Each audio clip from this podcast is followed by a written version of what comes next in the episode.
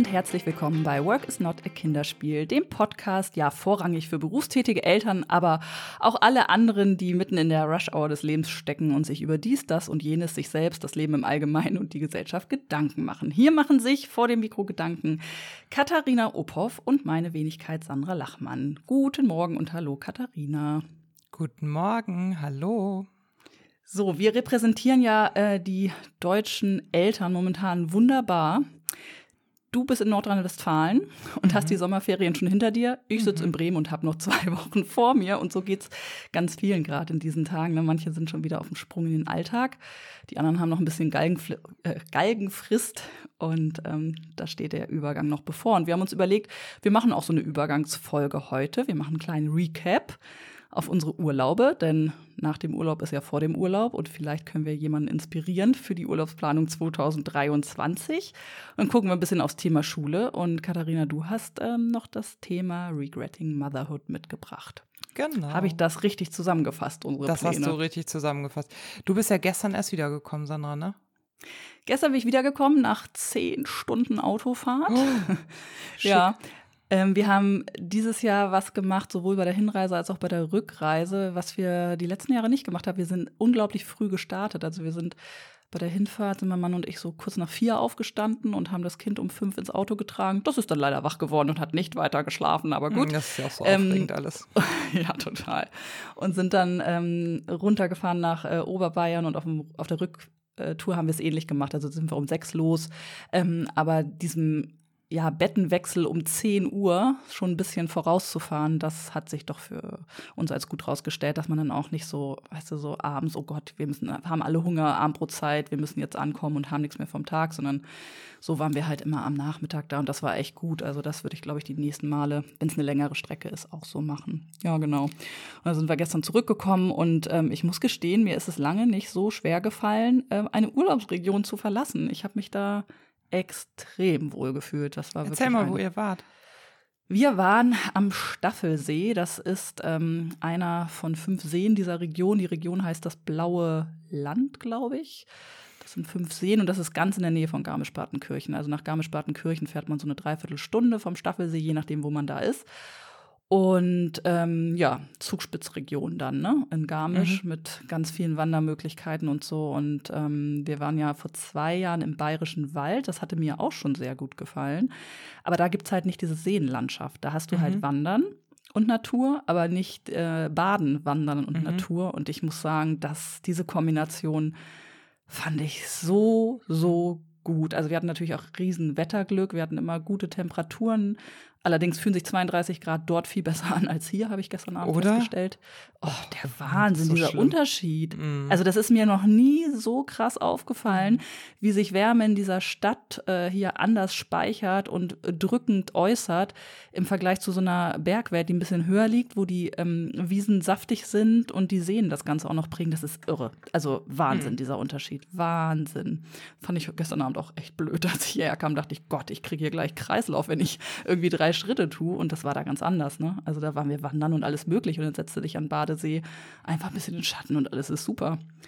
Naja, nee, aber das kann ich ähm, als Urlaubsregion ähm, mit und ohne Kinder, also unabhängig davon, da kommt es ja nur auf die Unterbringungsart dann letztlich an. Aber wenn man gerne in der Natur ist, gern wandert, aber zwischendurch auch mal in den See springen möchte, super. Also ganz, ganz toll. Und ich muss, äh, also die, diese Natur da ist der Hammer. Ich habe äh, zu meinem Mann gesagt, hat jetzt Herr Söder hier vielleicht unterirdisch Wasserversorgung verlegt oder fahren die mit lautlosen Helikoptern immer übers Land und ähm, werfen Wasser ab, weil da war nichts vertrocknet, ne? Also alle Krass, ne? Wiesen ja. und Hügel waren so frisch und saftig und so prall. Und als wir nach Hause gekommen sind, ne, also hast du immer gemerkt von Kilometer zu Kilometer, wie, wie trocken das wird. Und ja, ähm, ich. Also ich weiß nicht, ich kenne mich in Geologie nicht aus, aber wir haben vermutet, dass das über das Tauwasser von den Bergen kommt, dass das Grundwasser sich einfach besser speichert und höher liegt. Aber das ist irre. Also du denkst wirklich, da ist jemand mit Perwoll nachts über die Wiesen gegangen, weil die alle so fluffig auch aussehen. Die sind knallegrün.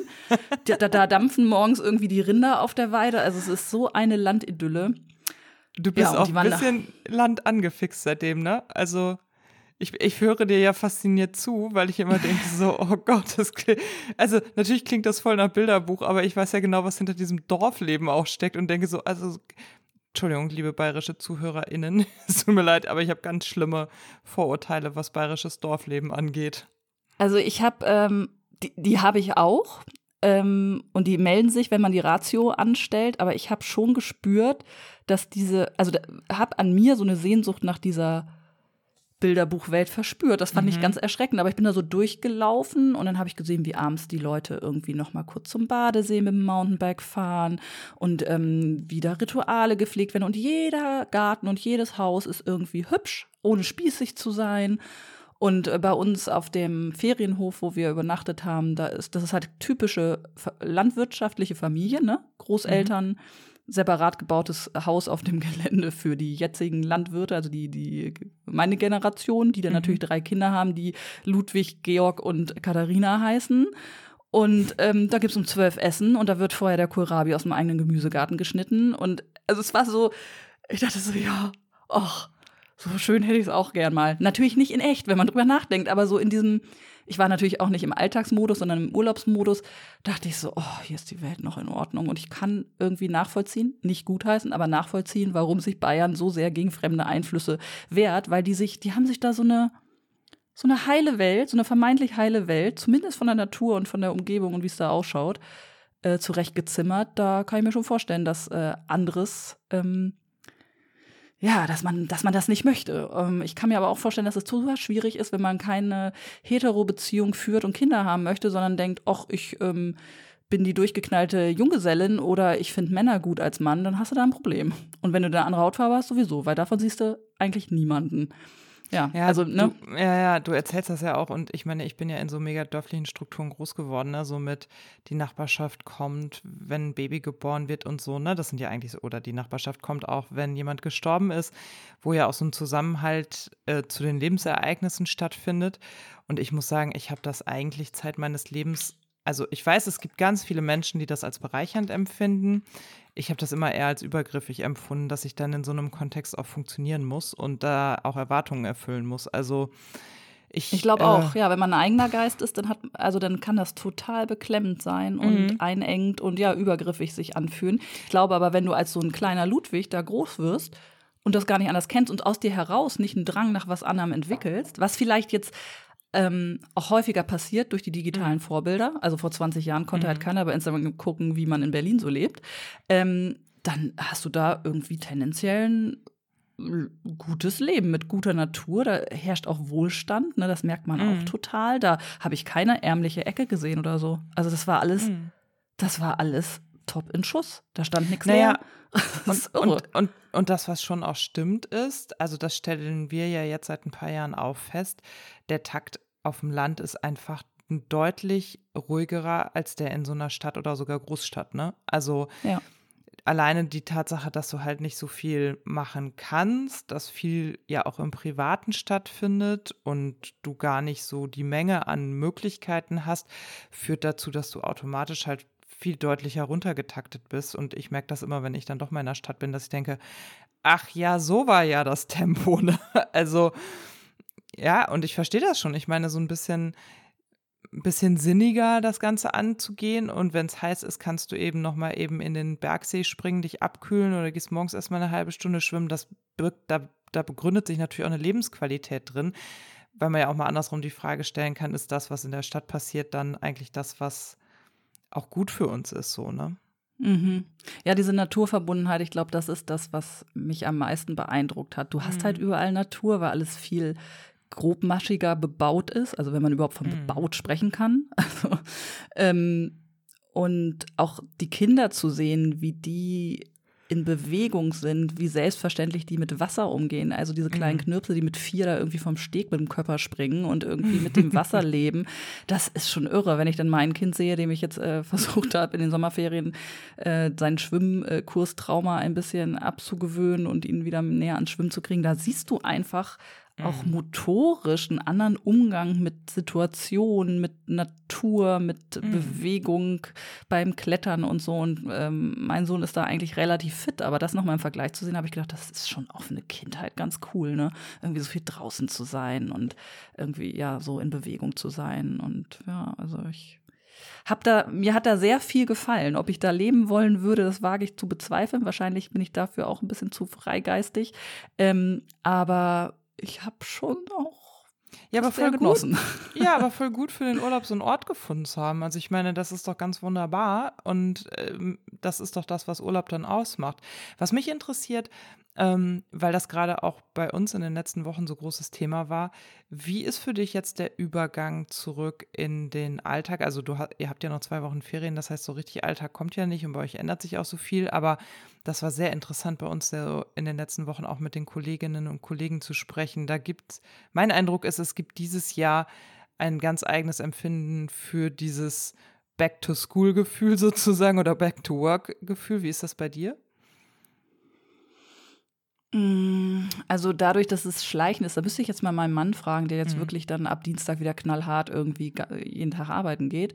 Ähm, bei mir ist es ja so, dass ich die nächsten zwei Wochen bis zur Einschulung, was ja sowieso irgendwie ein großes Ereignis ist, äh, jeweils zwei Bürotage habe, wo ich einen Workshop halten muss und so und ansonsten noch hier so ein bisschen so ausfade. So fühlt sich das mhm. bei mir an. Ich kann halt dieses Jahr, das habe ich vor dem Sommerurlaub gehabt und habe jetzt hinterher, dass ich äh, mir einen seichten Übergang geschaffen habe, was natürlich ein großes Privileg ist, dass man das irgendwie so hinterdeichseln kann. Das ist nicht ganz einfach, aber ähm, es hat natürlich so ein bisschen, ja, es schützt einen auch so ein bisschen sofort ähm, in alles reinzuknallen. Deshalb kann ich das gar nicht so beurteilen, was bei uns anders ist. Ich erinnere mich, äh, in festangestellten Zeiten empfand ich das immer als wahnsinnig schwierig, von 0 auf 100 zu gehen und ähm, habe mir auch immer geschworen, wenn ich noch mal irgendwo fest angestellt arbeite und ein bisschen Mitsprache habe, dass ich es dann in, in, meinem Team, wo ich arbeite, versuche durchzudrücken, dass man zwei äh, geblockte Kalendertage noch hat, obwohl man zurück ins Büro kommt. Mhm. Also ich finde, jeder sollte die Chance bekommen, wenn er in, im Büro arbeitet, ne, tut ja auch nicht jeder, aber dass man erstmal Mails sichten kann, sich auf Stand bringen kann, erstmal so reinkommen kann. Also ich weiß schon selbst jetzt, wenn ich diesen Übergang so ein bisschen seichter habe, ey, dieses Hochfrequentieren wieder gleich, zack, zack, zack, das gelingt mir nicht. Also man mhm. muss sich mhm. da wieder so richtig rein. Also wie so ein Motor, der so ein bisschen so Startschwierigkeiten hat. Also mhm. Also so erinnere ich das von früher und habe selbst jetzt noch. Und was die Schule betrifft, wie gesagt, haben wir ja diesen Übergang zum ersten Mal. Das ist ja eh alles mhm. aufregend. Mhm. Aber was erzählen deine KollegInnen oder wie habt ihr es erlebt? Ja, also ich hatte total Probleme runterzukommen. Also wir hatten ja drei Wochen Urlaub und die waren eigentlich auch komplett durchgebucht mit Campingplätzen und so. Und wir haben dann ja schlussendlich abgebrochen, weil wir, also ja, wir sind gleich mal erzählen. Ja, genau. Wir sind ja am Anfang unserer Ferien erstmal in die Bretagne runtergefahren. Da hatten wir auf der Fahrt runter tolle Campingplätze. Der Campingplatz selber war super. Also falls jemand von euch mal in der Bretagne Urlaub machen möchte, im Süden Campingplatz Duletti. Äh, Werbung von Herzen. Uns hat er super gefallen. Vor allen Dingen, wir hatten ja dasselbe Thema wie ihr im Urlaub. Daher hatten wir einen Pool und äh, haben sehr viel Schwimmtraining mit dem Kind gemacht und sehr viel im Wasser spielen. Ich habe das auch schön, äh, ich habe jetzt so ein äh, ähm, so ein Kontaktexem vom, vom äh, Chlor, weil ich so viel im Chlorwasser stand, dass meine Haut das irgendwann nicht mehr so witzig fand. Und ähm, das war ganz toll, das hat echt Spaß gemacht. Wir waren auch so noch so, also wir waren, wir sind am 14. Juli, dem Nationalfeiertag der Franzosen, abgereist und sind dann über Belgien weiter in die Niederlande gefahren und da hatten wir dann aber das einen gegenteiligen Campingplatz. Wir dachten, wir hätten so einen mittelgroßen, kuscheligen Dünencampingplatz gebucht. Das war dann ein sehr, sehr, sehr großer, ähm, sehr dreckiger, sehr lauter Platz. Zwar in den Dünen, aber ganz anders, als wir das so erwartet hatten. Und da sind wir dann statt bis freitags einfach nur bis montags geblieben und zurückgefahren. Man muss dazu sagen, dass ähm, die Jungs auch beide super erkältet waren und ich mir so ein bisschen Covid-Sorgen gemacht habe. Zu Unrecht. Es war einfach nur eine Erkältung. Aber das war schon irgendwie, ja, diese zweite Hälfte war ein bisschen blöd. Und ich habe halt in dieser ersten Woche in Frankreich, habe ich es halt irgendwie überhaupt nicht hingekriegt, runterzukommen, weil wir so in der Woche, bevor ich in Urlaub gegangen bin, hat sich bei einem großen Projekt, was wir gerade bearbeiten, grundlegend etwas geändert am Donnerstag, bevor ich freitags in Urlaub gegangen bin. Und ich habe gemerkt, dass mein Kopf noch total in diesem Projekt steckte. Und ich persönlich finde ja, das auch überhaupt nicht schlimm, auch im Urlaub über Jobdinge nachzudenken oder zu merken, wie sich manchmal so die Tetris-Steine dann einfach auch mal setzen, ne? die man ja sonst so Total, immer versucht. Ja, das habe ich auch äh, erlebt. Ne? Das ist eigentlich schon okay, aber das hat sich bei mir dieses Mal so geäußert, ich war so unruhig. Also ich war auch so, ich konnte mich nicht gut auf ein Buch konzentrieren. Ich habe mich schwer damit getan, dass die Tage so eine Gleichförmigkeit aus lange schlafen, lange frühstücken, lange Pool, lange Pause und so haben sollten, sondern wollte immer so raus und was angucken. Und mein Mann und mein Sohn waren immer so, hä? Also mein Sohn ist morgen schon aufgeschaltet gesagt, also Mama, nicht, dass du glaubst, dass es heute einen Ausflug gibt. Ich gehe wieder in den Pool der war halt auch so ein bisschen der Chefbestimmer und wir haben das dann natürlich auch zugelassen, weil wir natürlich wollten, dass der viel im Wasser ist und jetzt halt auch echt mal Sicherheit erlangt mit fast acht Jahren. Und das ist auch gut so, weil es hat uns überrascht, aber es findet Schulschwimmen in der zweiten Klasse statt. Das ist mein aktuelles Thema gerade.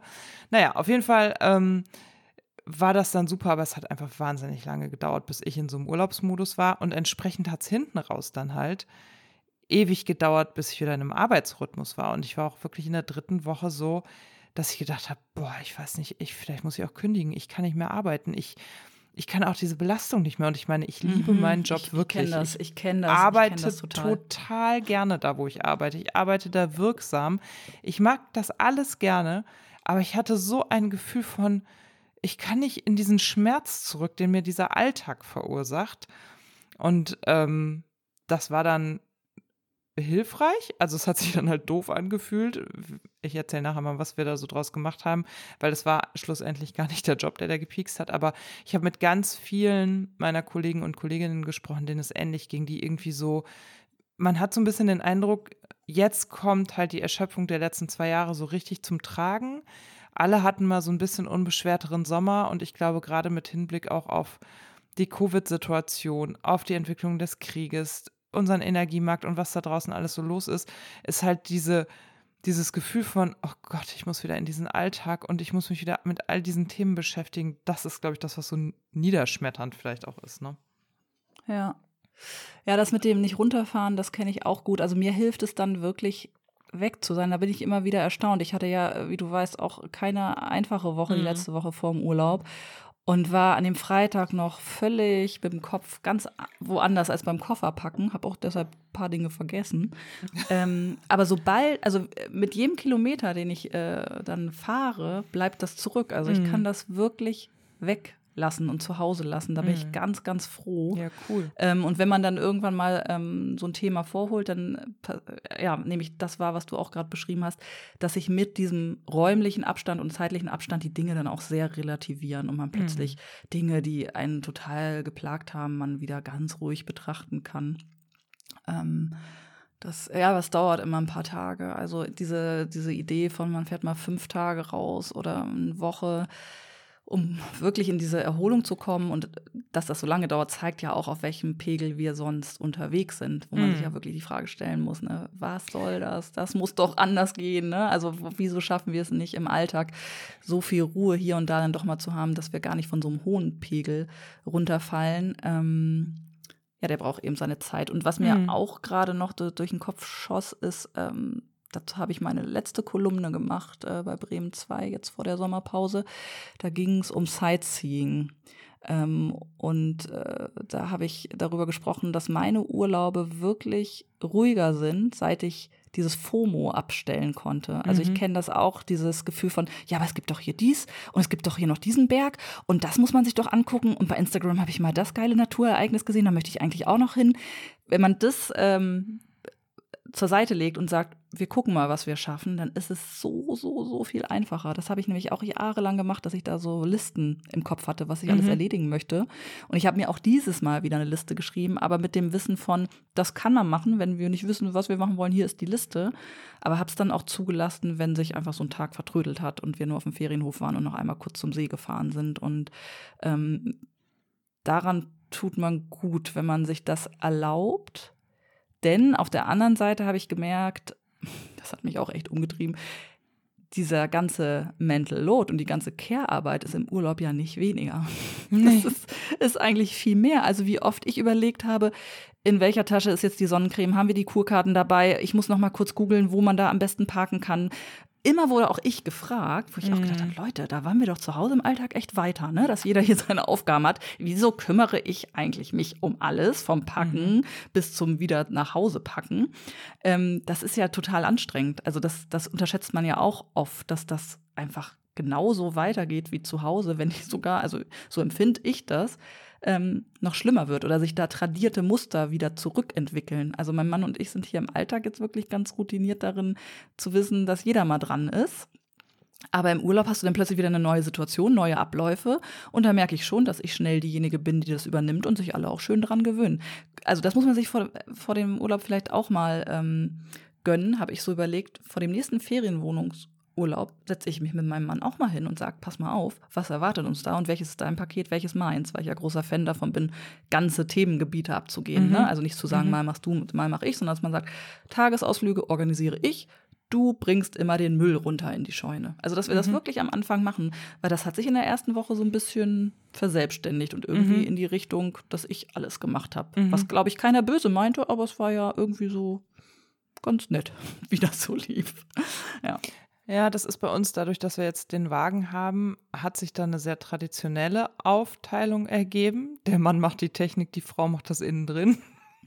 ich habe damit so ein bisschen gehadert. Andererseits, also das läuft dann wirklich auf 50-50 hinaus meistens und ähm, führt auch dazu, dass an alles gedacht ist. Also ich merke halt auch, ich bin ich bin halt, also ich könnte diesen Wagen alleine fahren und betreiben, aber ich bin halt in gewissen Fragen nicht so sattelfest, beziehungsweise habe ich wenig Lust, mich mit der Chemietoilette auseinanderzusetzen, äh, weiß aber dafür genau, wer wie viele Kleidungsstücke braucht und darüber teilen wir das auf.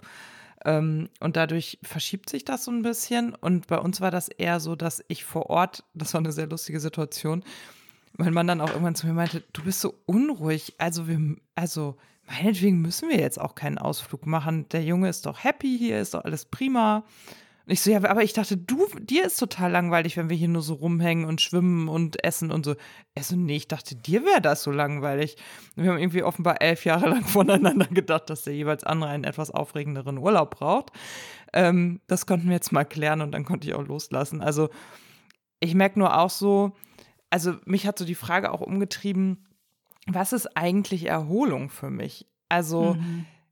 ich fand halt, ne, ihr wisst ja auch, oder gerade du weißt, dass das, der Plan ist ja damals hier in unserem ersten Podcast in Anfang des Jahres gefasst worden. Wir sind so jeden Monat auch einmal mit unserem Camper rausgefahren und hatten dadurch ja auch schon so Mini-Urlaube und ich empfinde das auch wirklich als maximal privilegiert, dass wir das halt im Alltag auch so oft einbauen können.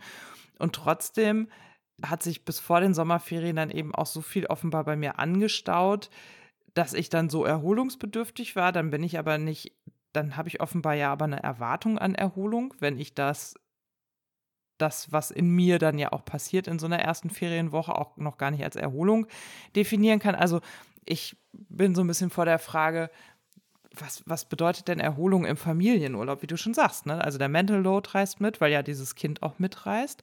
Und ich frage mich zum Beispiel manchmal auch, wenn ich so auf Instagram manchen Accounts folge, ich glaube ja eh, dass Instagram die Wurzel vielen Übels ist in unserem Leben. Oder einfach nur die Sichtbarmachung von gesellschaftlichen Phänomenen, das kann auch sein. Dann sehe ich so Happy Family Urlaube in irgendwelchen, weiß ich nicht, äh, Südtiroler Family Resorts.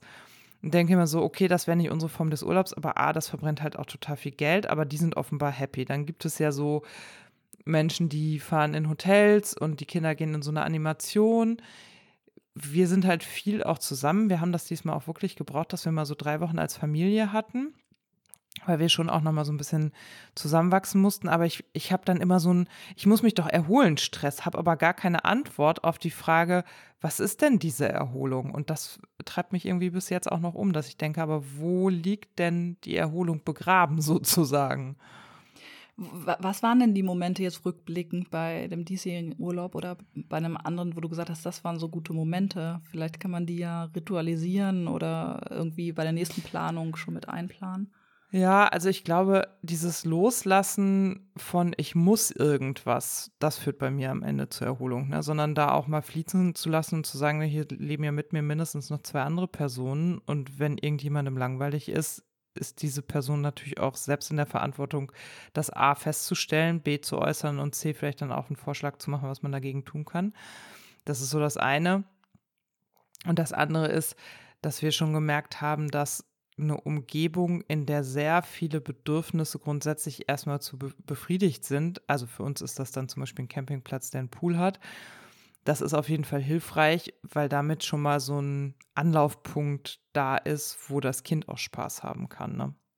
Hm. Ja, ich überlege gerade, also wir haben ja diese Ferienhof-Situation für uns als beste rausgefunden, also dass wir auf einen Hof fahren, der eine Spielscheune hat, wo Catcars rumstehen, wo andere Familien sind. Ähm, das hat nicht den Komfort von jemand macht mir das Frühstück und so, aber wir finden da eigentlich alles, was wir so brauchen. Also was uns zum Beispiel total wichtig ist, ist ein Balkon, weil mein Mann abends total gern draußen noch sitzt. Also dem, das mhm. macht er jetzt hier zu Hause auch. Das ist seine Form von Entspannung, abends auf der Terrasse zu sitzen und in die Bäume zu gucken. So, also das ist immer, wenn wir gucken nach einer Ferienwohnung, dass die einen Balkon hat, wo man abends nochmal sitzen kann oder eine Terrasse oder so. Ähm, mir ist wichtig Natur und in der Natur in Bewegung sein. Also diesen Bewegungsdrang, den ich im Alltag nicht, äh, ja, den ich nicht ausgleichen kann, dass ich den habe. Also naturverbunden Urlaub machen. Und fürs Kind ist wichtig, dass da andere Kinder sind. Und das ist alles immer eigentlich in dieser Konstellation gut, ähm, ja, gut abgedeckt. Mhm. Also wir suchen auch immer Orte, die wirklich schon in der Natur liegen als Unterbringung, dass man es nicht weit hat, weil ich ja so ein Morgenmensch bin. Also ich schlapp auch gerne mal alleine los, morgens um mhm. sieben, dass ich da nicht irgendwo mir hinfahren muss. vom See geschickt, fand ich sehr schön. Ja. ähm, ja, das ist aber auch ein ganz interessant, das war ein interessanter Morgen, weil eigentlich wollte ich eine richtig große Tour machen. Ne? Das war so mein mhm. Bedürfnis, nochmal auf so einen Gipfel zu kraxeln, um mir zu zeigen, dass ich morgens um fünf aufstehen kann und dann irgendwie ähm, um, weiß ich nicht, um neun mein Brötchen esse auf einem hohen Gipfel. Da habe ich den Abstand von genommen, auch zugunsten der Familie und habe gesagt, komm, ich mache eine kleine Runde um den See, irgendwie fünf Kilometer, einfach so ein bisschen die Morgenstimmung genießen, also wo wir wieder bei dem Punkt sind, ne? Man muss dann auch mal sagen, hey, weniger ist auch okay. Also Hauptsache mhm. in Bewegung sein und draußen sein. Ähm, und ja, ich brauche immer so Nischen, wo ich mich zurückziehen kann. Mhm. Also ich freue mich bei diesen Höfen auch immer. Ich finde immer sehr schnell so diesen einen Ort, ähm, wo ich sage, hier findet man mich, da ziehe ich mich mhm. zurück. Hm, das war auf Fehmarn immer so ein bestimmter Strandkorb auf dem Gelände, der so ein bisschen abseitig war. Da äh, saß ich dann. Und dieses Mal war es eine Hängematte unter einem Pflaumenbaum. Also, mhm. wenn ich meine Ruhe haben wollte, war ich da und habe da gelesen oder war da allein und schaukelte mhm. vor mich hin. Das ist so das, was ich brauche, überlege ich gerade so. Und halt nicht so viel äh, Nervenstress, so, ne? Also, wir waren einen Tag in München bei schlechtem Wetter. Wir hatten einen, ja, so ein bisschen regenfangenen Tag. Dann sind wir nach München gefahren. Es war die Hölle, ne? Es war die mhm. Hölle. München ist unsagbar voll. Wir waren im Deutschen Museum, nicht wissend, dass da irgendwie gerade ein Anbau eröffnet wurde und alle mhm. dahin wollen. Es war so furchtbar. Ich war so froh, als ich dann in dieser, in dieser idyllischen, ähm, ruhigen Umgebung wieder war und dachte, ja, das ist Urlaub und nicht irgendwie Dinge abklappern und dies noch und das Kind ist genervt und hat das genug gegessen und das will jetzt eine Pizza und da läuft es wieder an der Eisdiele vorbei und wir mm. diskutieren wieder um Eis, sondern irgendwo sein, wo gar nicht so viel möglich ist und jeder halt diese Grundbedürfnisse hat. Kind braucht andere Kinder, Mann braucht sein, seine Terrasse und ich brauche irgendwie Natur und das ähm, klappt ganz ja. gut die letzten Jahre. Wir, wir, haben das auch diskutiert, weil der Wunsch unseres Kindes ist, dass wir nächstes Jahr wieder auf diesen Campingplatz in der Bretagne fahren, was ich total verstehen kann, weil das für Kinder, glaube ich, cool ist zu wissen, wo sie hinfahren, wie es da aussieht und das vermittelt ja auch Sicherheit und ein schnelles Ankommen. Und da merke ich aber, ich, mir fällt das total schwer, das zu buchen. Ich habe noch nicht mal geguckt, ob es Zweimal an dieselbe gibt. Stelle? Ja. ja mhm. Tue ich mich total schwer mit, weil ich immer denke, oh nee, also das Leben ist ja auch so kurz, die Welt ist so groß. Ich würde halt gerne auch noch mal mehr sehen, ne? Verstehe also, ich total das Gefühl, verstehe ich, ja. Haben wir auch diskutiert. Ich komme ja aus so einer Familie, meine Eltern sind immer an dieselben Stellen gefahren. Mhm. Da gab es mal so ein bisschen Variationen im, also die Region war immer dieselbe und dann wurde immer mal ein anderes Ferienhaus ausprobiert und so. Aber ich kann das irgendwie überhaupt nicht. Weil ich auch denke so, oh nein, nächstes Jahr finde ich das bestimmt total langweilig und habe auch so Sorge davor, die gute Erinnerung an dieses Jahr zu schmälern. Weil ich denke, oh, wenn es dann nächstes Jahr doof wird, weißt du. Hm, verstehe ich. Also wir waren ja auf Fehmarn zweimal tatsächlich an derselben Stelle. Äh, aber mit Abstand von zwei Jahren. Also wir machen mhm. jetzt immer so einmal Berg, einmal Meer, einmal Berg, einmal Meer. Das, mhm. das ist ganz schön. Ähm, aber ich kenne das, darüber haben wir auch gesprochen, dass wir gesagt haben, naja, aber zweimal das äh, an die gleiche Stelle, das ist nicht doof, es gibt anderes. Aber ganz ehrlich, diese Recherchezeit, die es kostet, ja. wenn man als Familie so, also wie, wie ich es gerade skizziert habe, wie mhm. ich es gerne haben möchte, das gibt es bestimmt ähm, nicht nur da, das gibt es auch an anderen Stellen, aber find die mal in den mhm. Tiefen des Internets. Und ähm, dann war man noch nicht da, weiß nicht, wie es sich wirklich anfühlt und so. Ich muss sagen, Also wenn ich diese Abende im Oktober und November mir wieder vor Augen halte, wo wir echt uns E-Mails, mein Mann und ich, hin und her schicken mit irgendwelchen Links, wie wäre das, wie wäre das, oh nee, welcher Termin ginge, ah, der geht nicht, ich muss nochmal auf der Arbeit sprechen mit meinem Kollegen, ob das geht. Weißt du, also wie lange mhm. das dauert, bis zu einer, bis was, bis du da was gefunden hast und es dann auch noch passt von den Terminen und so das einzusparen, diesen Hassel zugunsten von, naja, wir waren vor zwei Jahren schon mehr hier, aber es hat uns ja gut gefallen, finde ich ja inzwischen ganz gut. Ja, da hast du auch echt einen Punkt. Und ich, also ich komme sogar auch an einen Punkt, dass ich denke, was ist das eigentlich für ein weirdes System, in dem wir uns äh, bewegen, dass wir arbeiten, arbeiten, arbeiten, um uns dann die Erholung zu leisten von dem, was wir erarbeitet zu haben, um dann wieder zu arbeiten. Also ich bin auch so ein bisschen also ich weiß nicht, ich brauche noch mal eine andere Antwort, glaube ich. Und ich, ich glaube, da bin ich gerade angefangen, drauf unterwegs zu sein, weil ich auch denke, also wenn man jetzt auch so Accounts wie zum Beispiel die Drahtseiltänzerin anguckt, mhm. die ja sehr ähm, plakativ macht, wie es ist auch. Große, wenig, große Empfehlung, große ja, Empfehlung. absolut. Wo man dann halt auch sieht, okay, so ist es, wenn man von Armut geprägt ist, so ist es, wenn man sich halt auch mit Ach und Krach mal, weiß ich nicht, alle zwei Jahre eine Woche Dänemark leisten kann, ne? wo ich denke, das ist ja auch super, also erstmal, was wir hier quatschen, ist sowieso super privilegiert, aber dieses, wenn das System darauf ausgelegt ist, dass die Menschen, die in dem Leben so arbeiten, dass eine Erholung notwendig ist, wir das dann aber nicht allen Menschen ermöglichen, weil Löhne nicht so hoch sind, weil Betreuung nicht da ist, weil wir chronisch kranke Menschen nicht mitdenken im System und so weiter und so fort. Was ist denn das für ein kranker Knall, den wir da haben? Also das heißt ja wieder, dass bestimmte, also dass der Zugang zur Erholung auch abhängig ist vom Einkommen. Und da kommt dann ja für mich dieser Satz, der hat mich sehr berührt. Es gibt auch diesen Satz, ähm, von Menschen, die dann sagen, naja, aber ich habe immer hart gearbeitet und darum habe ich es geschafft. Und da habe ich neulich mal jemanden gesehen, der dagegen setzte und sagte, ja, aber es gibt genug Leute, die auch hart arbeiten und die nie den Wohlstand erreichen, um sich sechs Wochen Urlaub zum Beispiel zu leisten oder eine vierwöchige Auszeit oder überhaupt nur eine Woche Urlaub pro Jahr. Und das ist was, was mich so stark beschäftigt, dass ich denke, wir brennen uns alle miteinander hier aus. Aber für was denn eigentlich? Also ich bin da irgendwie an so einem grundsätzlichen Punkt angekommen und merke irgendwie, ich habe auch so Bock, eine Arbeitswelt neu zu gestalten, in der das irgendwie besser ist, in der das so und da habe ich die, äh, da habe ich die perfekte ähm, Lektüreempfehlung, denn das Buch, das ich gelesen habe im Urlaub, eins von dreien. Ich habe drei Bücher geschafft, Katharina. Wow. Ja. Ich habe anderthalb geschafft. Das ist auch gut. Ähm, und zwar äh, Late to the Party, das äh, ging schon, glaube ich, von einem Jahr oder zwei durch Instagram durch. Ich bin da mal drüber rumgeschlichen. Also late to the Party. Ich war late to the party. Mhm. Ähm, so heißt das Buch nicht late to the party. Yeah. Ähm, das Handbuch für alle, die nicht mehr zu spät kommen wollen. Ähm, nein, Starting a Revolution, was wir von Unternehmerinnen über die Zukunft der Arbeitswelt lernen können, von mhm.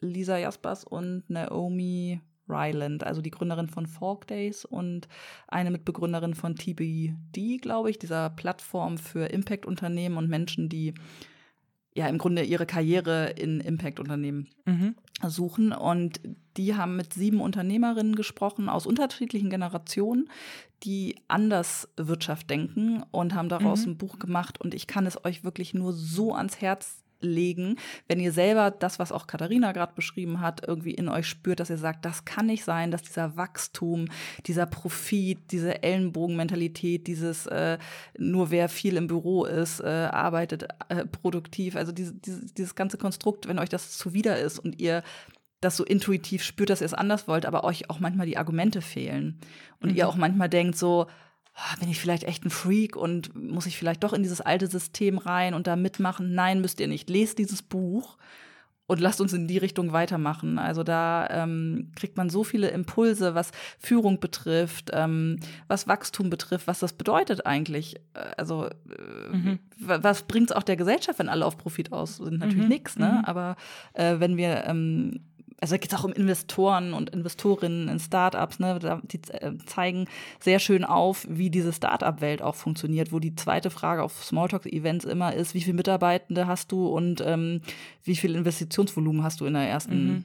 Abschlussrunde erreicht, so, ne? Und mhm. die beiden dann auch da immer so mitgespielt haben und gemerkt haben, wie zuwider ihnen das ist, weil das mhm. für sie überhaupt nicht wichtig ist, schnell viele Mitarbeitende zu haben, sondern zu gucken, dass sie die Mitarbeitenden, die sie haben, irgendwie bestmöglich entwickeln und dass alle irgendwie mit Spaß bei der Arbeit sind. Und sie erzählen auch davon, wie sie sich in diese Chefin-Rolle so, die, die man so vor Augen hat, wie man so als mhm. Chefin mhm. sein muss, da so reingedrückt haben und äh, dachten, sie seien empathisch und mit Blick für die Mitarbeiterinnen und Mitarbeiter, aber dann festgestellt haben, sie tappen in dieselben Fallen, mhm. weil wir eben diese Vorbilder so haben, die noch sehr konservativ und sehr naja, wachstumsorientiert sind und nicht werteorientiert. Und dieses Buch ist so ein Augenöffner für, also mindestens für alle, die das schon in sich spüren, dass sie keinen Bock mehr haben auf dieses System, aber grundsätzlich ein gutes Buch für Führungskräfte oder auch Gründerinnen und Gründer, die sich noch inspirieren lassen wollen, was für eine Art Führungskraft, Geschäftsführung, was auch immer sie sein wollen. Ähm, ganz, ganz tolles Buch, Starting a Revolution. Ich verlinke es. Cool. Also super, mega. Ja, das schreibe ich schick's dir vielleicht mal. Ich schick's dir ja. mal oder gib's dir mal, weil das ist liest sich auch super gut weg. Also ganz ganz tolles Buch, ganz ganz toll. Cool. Und ich habe ja im Urlaub mit Glennon Doyle ungezähmt angefangen. Das ist ja, glaube ich, schon vor ah. zwei oder drei Jahren durch Instagram durchgegangen. Und gerade in dieser OM-Community ist das ja sehr gehypt worden auch. Und äh, das finde ich auch sehr spannend. Also ich bin da nicht so hyped wie viele andere. Das ist nicht so ein krasser Augenöffner, aber für mich schon nochmal so ein Zurechtrücken auch der Perspektive. Wie sehe ich eigentlich Familie? Wie sehe ich mich innerhalb dieser Familie? Wie sehe ich Mutterrolle auch im Kontext der Gesellschaft und so. Also das ist schon auch, also das schließt daran, glaube ich, auf so einer persönlichen Ebene nochmal gut an, wo es so ein bisschen darum geht, was machen wir eigentlich mit uns selbst und wofür machen wir das eigentlich und wie können wir eigentlich mal die Handbremse lösen so. Und ne? das fand ich auch sehr spannend. Guck mal, da haben wir Aber gleich diesen, zwei Buchtipps. Ja, ich habe schon aufgeschrieben für die Shownotes. Ähm, aber es ist erstaunlich, weil ich erlebe das jedes Mal am Ende von so einem Sommerurlaub, dass ich mit guten Vorsätzen zurückkomme, die da lauten, du musst mehr lesen, du musst weniger bei Instagram rumhängen, du musst dich mehr bewegen in der Natur und du musst überhaupt mal weniger Aufträge annehmen und ein bisschen weniger arbeiten.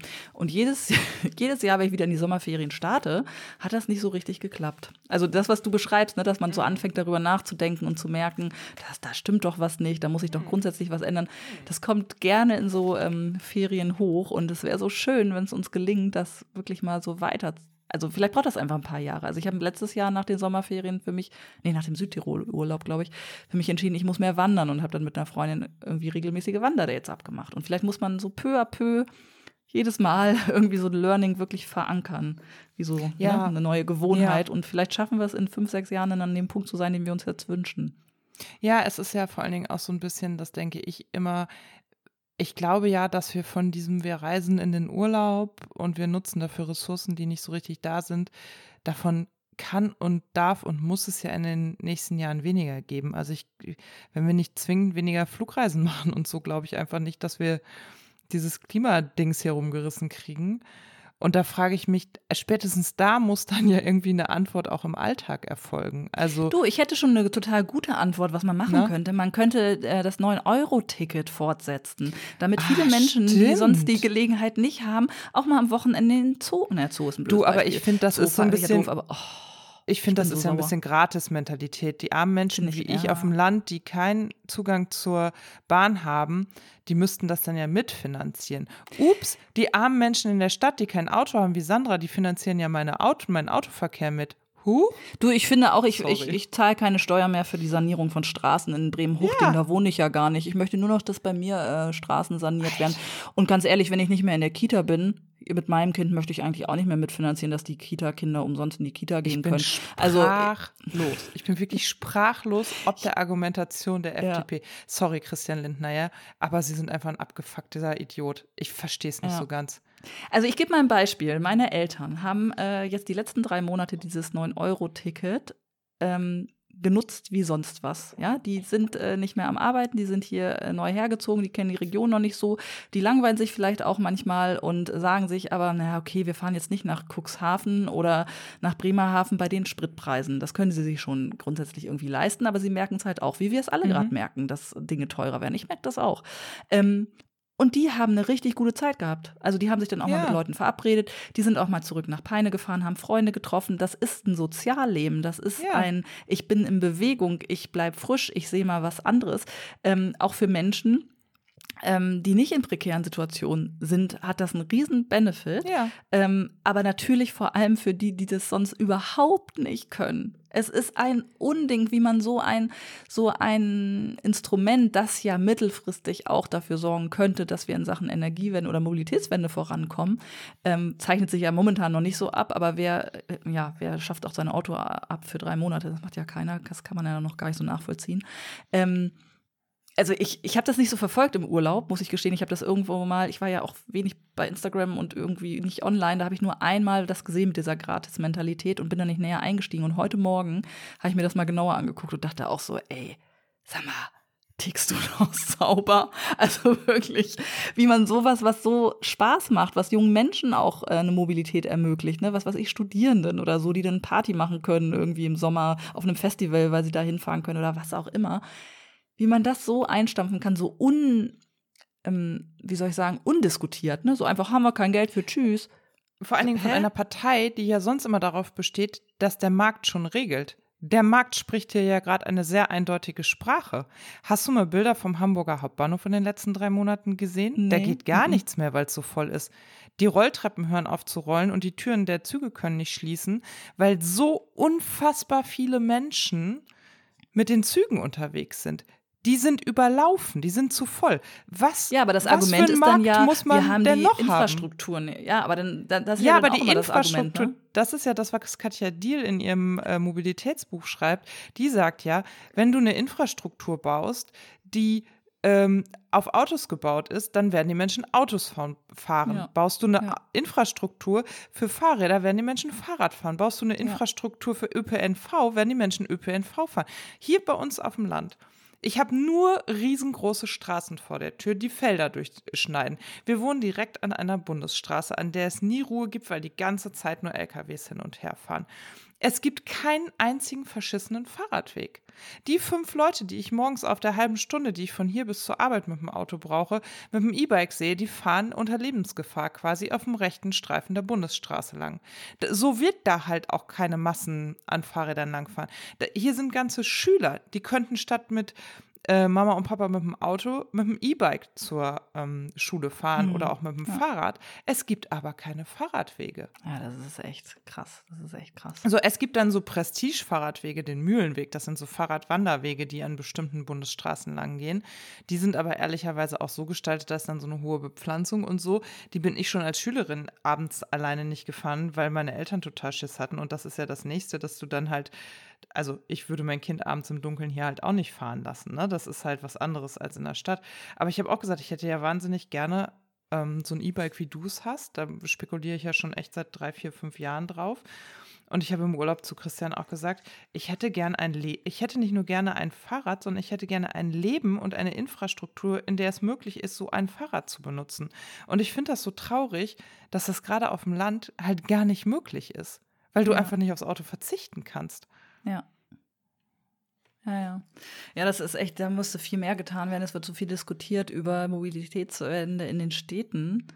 Aber mir fehlt da auch immer die Diskussion, was auf dem Land passieren kann. Also und alle was, sagen immer, ja, da fährt ja. zweimal am Tag ein Bus, funktioniert nicht und dann geht es nicht weiter, wo ich so denke, genau. ja, und was, was heißt das jetzt? Wie lösen wir das jetzt? Ja, und weißt du, dann denke ich, das 9-Euro-Ticket hat gezeigt, die Menschen haben da voll Bock drauf. Das heißt, der Markt ist da. Und jetzt darf der da nicht aufgebaut werden. Es muss ja nicht weiter 9 Euro kosten, aber den Vorschlag, den Ricarda Lang von den Grünen ja mhm, vorgelegt hat, ja. war ja zu sagen, okay, dann sind es 29 im Regionalverkehr. Ja und ja. 49 im, ähm, im nationalen ah, ja. Verkehr. Ja. Und das geht aber zulasten des Dienstwagenprivilegs. Ist doch ein super Vorschlag. Also ganz ehrlich, ich verstehe eh nicht, warum es Dienstwagen geben darf. Ich, ich, kenne Menschen, die haben einen Dienstwagen, um damit zwei Kilometer zur Arbeit zu fahren, nur weil sie eine entsprechende Position haben.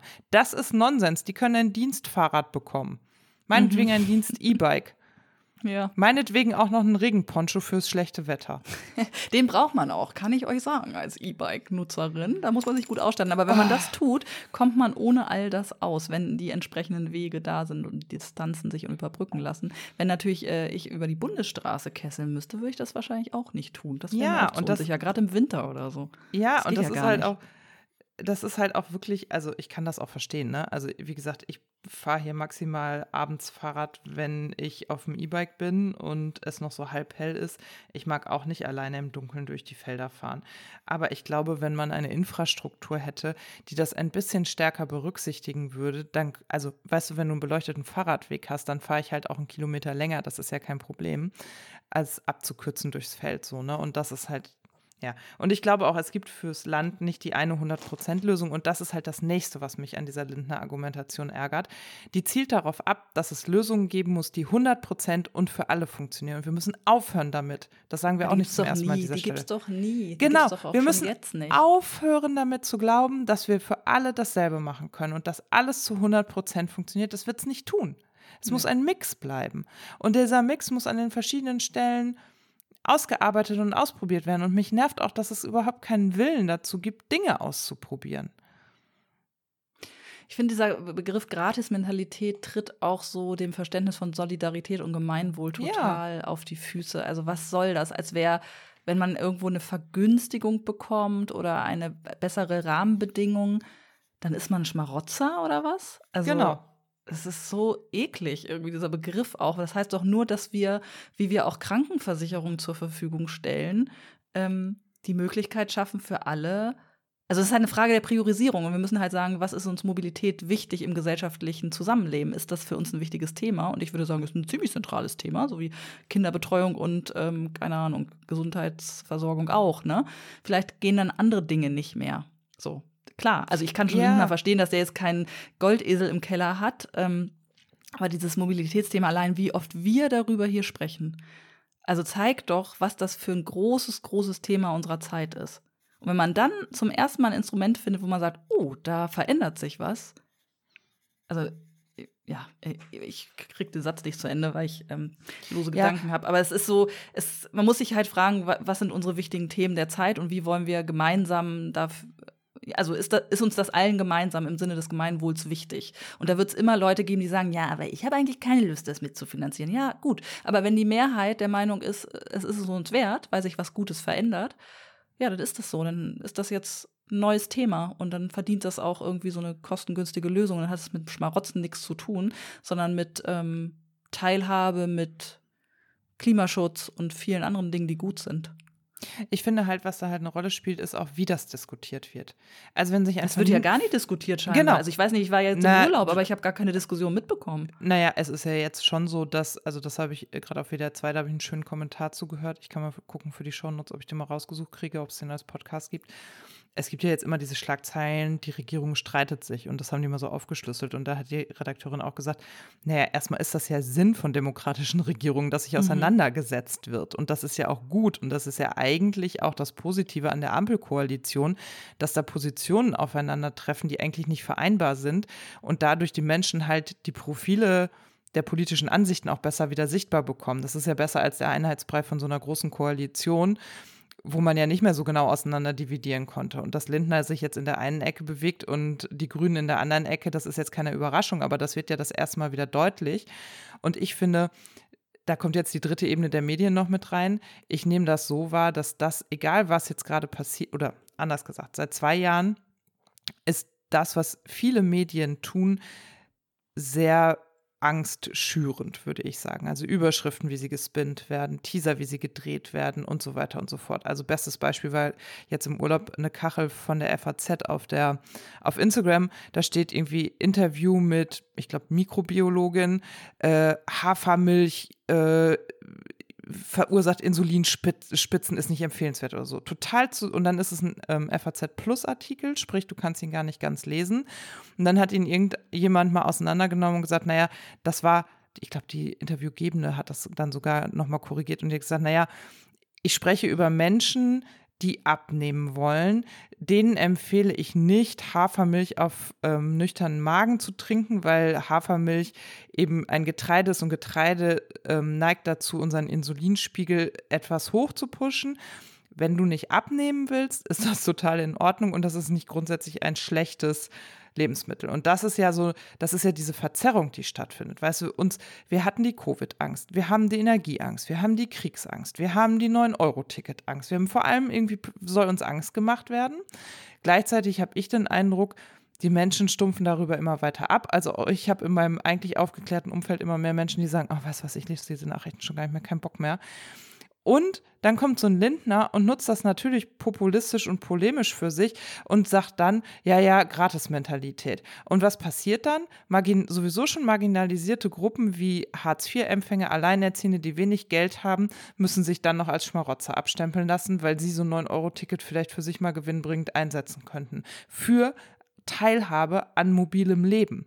Wir reden ja noch nicht mal davon, also das hat ja seine Sylt-Metapher auch gezeigt. Es geht doch gar nicht darum, dass jemand damit irgendwo hinfährt und sich ein äh, heißes Leben macht. Die Leute, die sich ein geiles Leben machen wollen und die drei Tage eine medienwirksame Hochzeit auf Sylt ähm, feiern, die nehmen doch im Leben nicht die Bahn. Die setzen sich doch in ihren Porsche Cayenne und machen das. ja, stimmt. Ja, ja.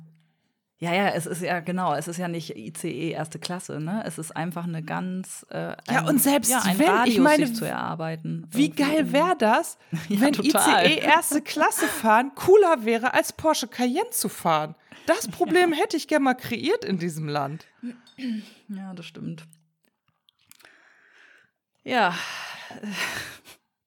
ätzend. Also ich, ist das denn jetzt ähm, vom Tisch oder hat er das jetzt in den Raum geworfen? Weil ich meine, er ist Finanzminister, aber kann er das jetzt entscheiden? Da muss ich jetzt mal ganz naiv fragen. Das weiß ich nämlich gerade gar nicht. Ähm, er kann doch nicht einfach sagen, so da machen wir jetzt nichts, oder? Kann er das? Weiß ich nicht. Gibt's nee, da noch mal? So wie ich so wie ich das verstehe, also ich habe jetzt vom Podcast auch nicht aktuell recherchiert. Also, liebe HörerInnen, falls ihr da mehr wisst, bin ich nur nicht auf dem aktuellen Stand. Ich glaube, das ist in der Diskussion und er will das halt nicht, weil er sagt, er hat die Mittel nicht im Haushalt dafür. Und ich nehme das so wahr, dass das gerade noch diskutiert wird, oder? Ich, ich, weiß es nicht. Ich war im Urlaub. Mhm. Ich bin erst seit zwölf Stunden wieder da. Ich äh, habe noch nicht viel nachgearbeitet. Hab, Wir nicht besprechen tun, das nächstes Mal ja, nochmal nach. Es ist, es, ja, mich hat es aber auch ziemlich schockiert. Egal. Okay, pass auf. Hier auf meinem Zettel steht noch der Begriff Schule. Ja. Du Schule. hast ähm, eine, ich, ich weiß es schon. Äh, Spoiler, Spoiler, Spoiler. Ähm, du hast eine gute Entscheidung getroffen, wie ich finde. Ja die dich ein Jahr ja, lang gekostet hat mm. zum Thema Schule. Hau ja, raus. eigentlich schon zwei, ne? Also, wie ihr ja wisst, leben Hä, wir auf dem äh, Kommt ihr in die dritte Klasse jetzt? Nee, wir kommen in die zweite, aber ich habe da schon im letzten Kindergartenjahr natürlich drüber nachgedacht. Ach so, okay, ja klar. Hm. Kennst du ja vielleicht, dass man sich so auch Ich mache mir nie Gedanken. Ich mache mir selten Gedanken über irgendwelche Dinge, die mein Kind betreffen. Nein, nein. Ja, genau. Also mein Kind kommt jetzt in die zweite Klasse und wir haben das ja hier auch schon häufiger thematisiert dass hier wir hier eine besondere Schullandschaft haben und der Schulstandort, an dem mein Sohn zur Schule geht und auch, das ist ja die Frage, die du mir noch gestellt hast, Sandra, die ich dir auch noch nicht beantwortet habe. Mein Kind geht weiterhin an Schulstandort A zur Schule und ist dort bislang in die sogenannte Übermittagbetreuung gegangen. Die endet aber um Viertel vor zwei. Und das hieß für mich jetzt ein Jahr lang, entweder musste ich äh, organisieren, dass jemand um Viertel, nach, Viertel vor zwei an der Schule steht mein Kind einsammelt, ihm Mittagessen kocht, mit ihm Hausaufgaben macht und so. Hausaufgaben werden da schon auch gemacht, aber äh, nicht aber immer hat er die nicht? geschafft. Da wird die essen gegessen? nicht. Das ist halt und das ist halt okay. der große Unterschied zur Betreuung in der OGS. Die findet aber am Schulstandort B vier Kilometer weiter entfernt statt. Da werden die dann mit so Minibussen, also so großen Bullis rübergefahren. Da gibt es dann ein auch pünktliches Mittagessen. Dort gibt es eine äh, Betreuung, also eine, eine Hausaufgabenbetreuung. Die haben zweimal die Woche, machen die ja nur Hausaufgaben. Die haben strukturierte Spielangebote, die fahren auch schwimmen, die haben so AGs etc. pp. Da sind natürlich auch doppelt so viele Kinder ich fand halt gerade fürs erste Schuljahr diese erste Lösung bei ihm am Standort und so viel schöner und kuscheliger.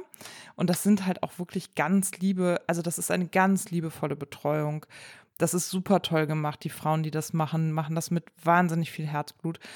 Aber ich habe halt gemerkt, als ich so im Urlaub merkte, ich komme nicht runter, das ist halt mehr als ich habe Projektstress auf der Arbeit. Projektstress auf der Arbeit habe ich mein Arbeitsleben lang und davon konnte ich mich in jedem Urlaub irgendwie erholen und mit frischer Kraft weitermachen.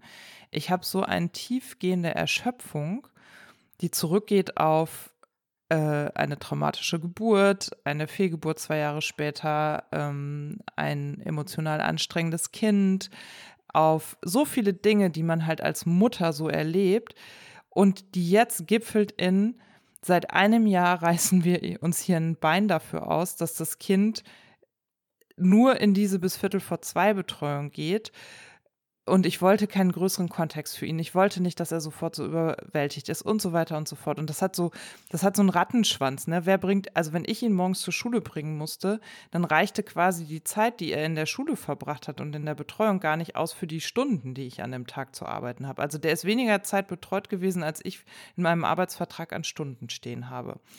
Und das hat bei mir zu einer massiven Erschöpfung geführt. Und auch zu so einem Verlust von Freiheit. Ne? Also ich habe, wenn man sich mal ja mal anfängt, sich selber zuzuhören, dann weiß man ja auch, wo seine Probleme sind. Und ich habe das in x Gesprächen letztes Jahr, das ganze Jahr erzählt, boah, es ist so anstrengend, aber ich habe mir halt nicht selber zugehört. Ja, ich habe mir einfach nicht selber zugehört. Und jetzt war es eben so, ähm, mein Sohn hat so Probleme mit diesen Transformationsphasen, also rein in die Ferien und raus aus den Ferien. Das ist immer emotional sehr anstrengend. Und wir sind letzte Woche mehrfach emotional echt hier aneinander geschüsselt, weil ich auch irgendwann, ich merke halt, ich kann nicht arbeiten, den die ganze Zeit Ferien betreuen und dann noch einen Meltdown nach dem anderen aushalten. Und ähm, ohne dass ich halt auch mal anfange zu schreien oder unfair zu werden oder sowas. Und dann war es eben letztes Wochenende soweit, dass wir irgendwie hier mal einen riesengroßen Streit hatten, dieses Kind und ich. Und ich auch merkte so, boah, ich hasse das so, diese Mutterrolle, ne? Ich finde das, also dieses Regretting Motherhood, vielleicht ist das noch eine Spur zu stark für mich, aber ich verstehe, was Frauen, die ihre Mutterrolle bereuen, umtreibt. Weil das einfach eine Rolle ist, die an vielen Punkten keinen Spaß macht. Das ist halt, du bist gefangen in einem System, was unzureichend ist du musst, also schon aus Selbsterhaltung, muss ich natürlich eine Beziehung mit meinem Kind führen.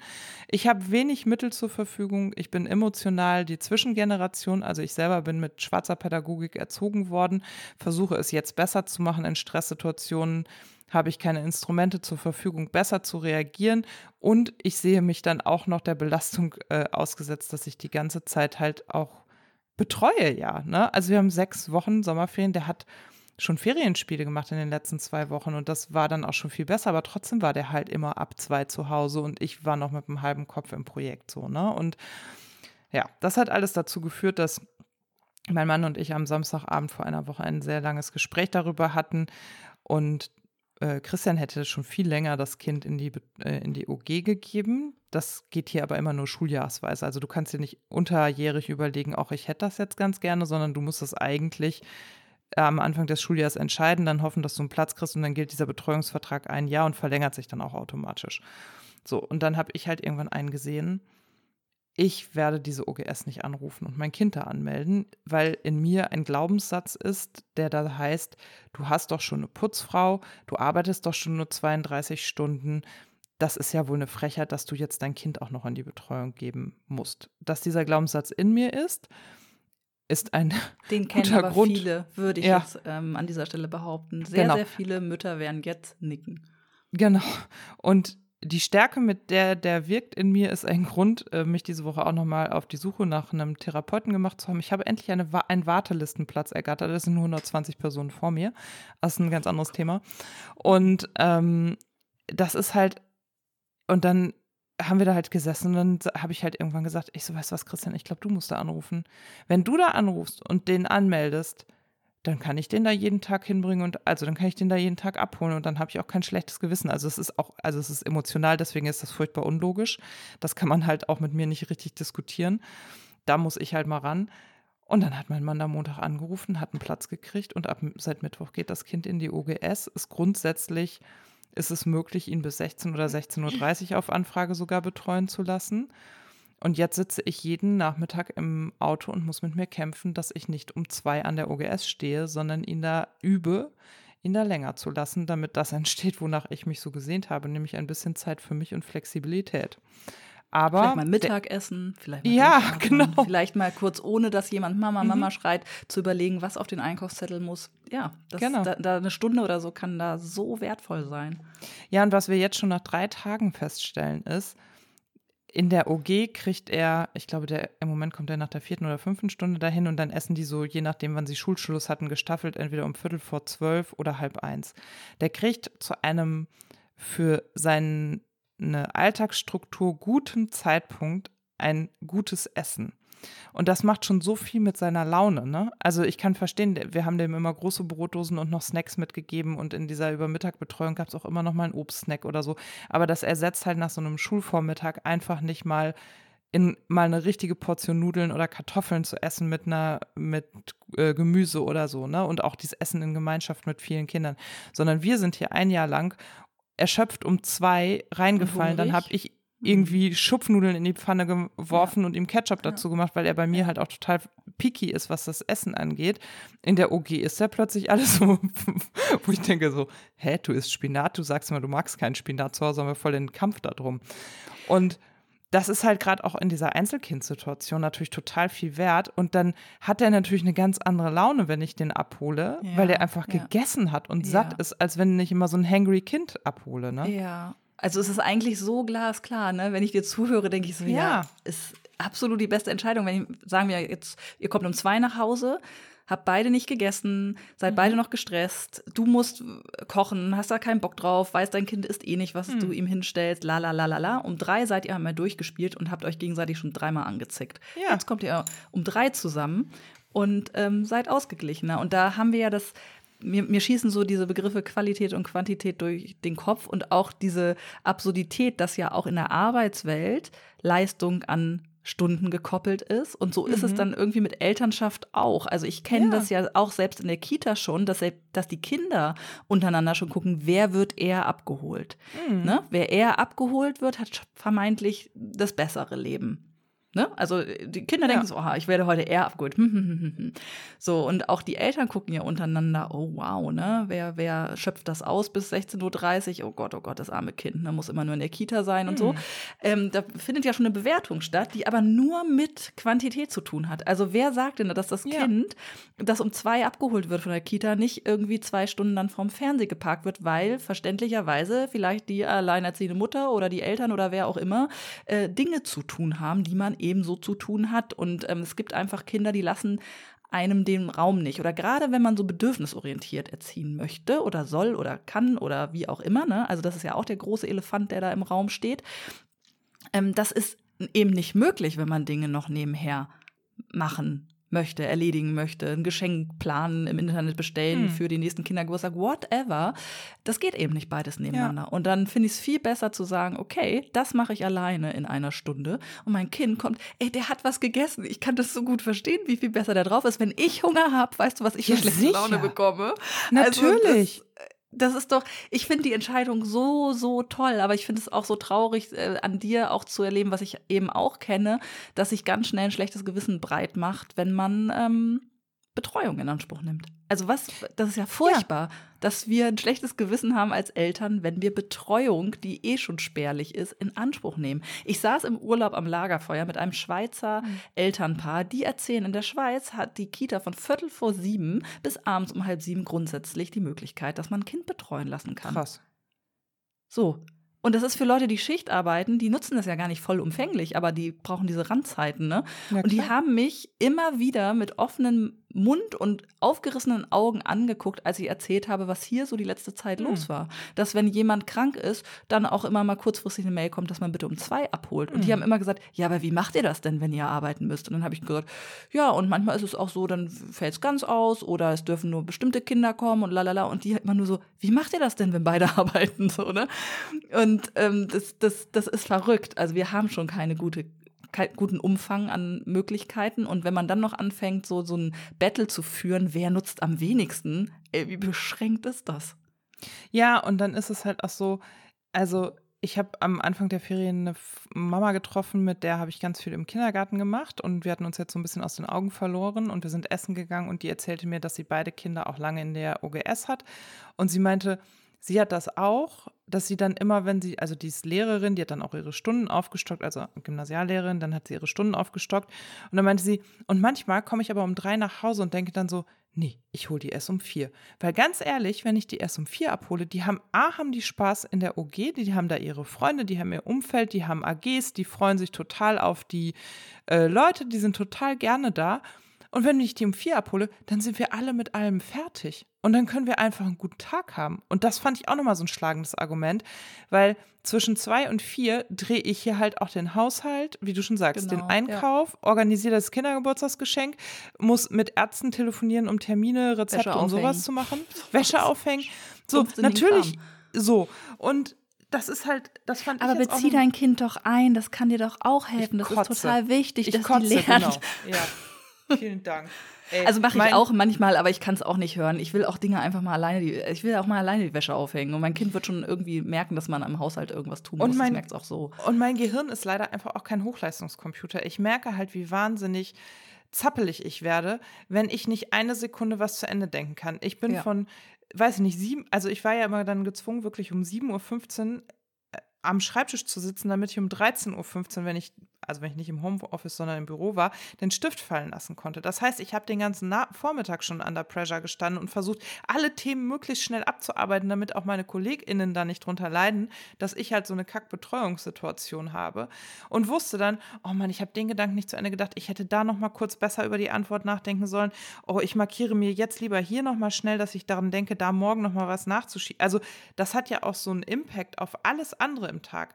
Dann habe ich zwar vielleicht eine halbe Stunde Autofahrt, da ist dann aber mein Bedürfnis eher mal meinen Freundinnen eine Sprachnachricht zu schicken. Und ich habe ja nie die Situation gehabt, dass ich einfach mal mit mir alleine war und mal kurz einen Gedanken zu Ende denken konnte, sondern dann stand halt das Kind da und hatte berechtigterweise auch seine Bedürfnisse. Und da habe ich gemerkt, das verursacht mir Stress. Ich kann dieses Multitasking an der Stelle nicht. Ich muss einmal am Tag alleine gewesen sein mhm, und mal kurz, genauso sowas wie, ich bin in Ruhe aufs Klo gegangen und habe nicht nur eine Pipi-Pause im Büro gehabt. Also, weil du, ja, also gerade durch dieses Kompressionstragen ist das halt auch so an heißen Tagen, wenn du viel trinkst. Das kann sehr plötzlich passieren, dass die ähm, Entwässerung einsetzt. Und ich habe das manchmal gehabt, dass ich an der Schule stand und fast nicht ja. mehr einhalten konnte, ja. weil ich gemerkt habe, Mist, ich war schon wieder zwei Stunden aufgrund von Termin nicht auf dem Klo und jetzt habe ich hier ein Kind, was ein Bedürfnis hat. Ich kann mich da fast nicht drauf konzentrieren. Naja, und wenn du dringend auf Toilette musst, also so blöd das jetzt klingt, aber es ist doch so im Alltag und dein Kind fängt dann an, noch mit dir zu diskutieren ja. und will dir noch was zeigen, da hast du keinen, keinen Nerv zu, weil du willst nach genau. Hause und kurz auf die Toilette und dann bist du genau. zu deinem Kind so, ja, erzähl's mir später, ich will's nicht, jetzt komm endlich, jetzt, jetzt kannst du jetzt einsteigen und dann wirst genau. du nämlich die Mutter, weil du eigentlich auf Toilette musst. Ja. Und, also ich verstehe es so gut. Also ich habe ähm, diese Mittagsstunde ist mir inzwischen recht heilig und ich merke immer, wie es sich rächt, wenn ich an meinen kurzen Arbeitstagen nicht um eins gehe, sondern erst kurz vor zwei und dann direkt mhm. zur Kita irgendwie ja. gedüst bin.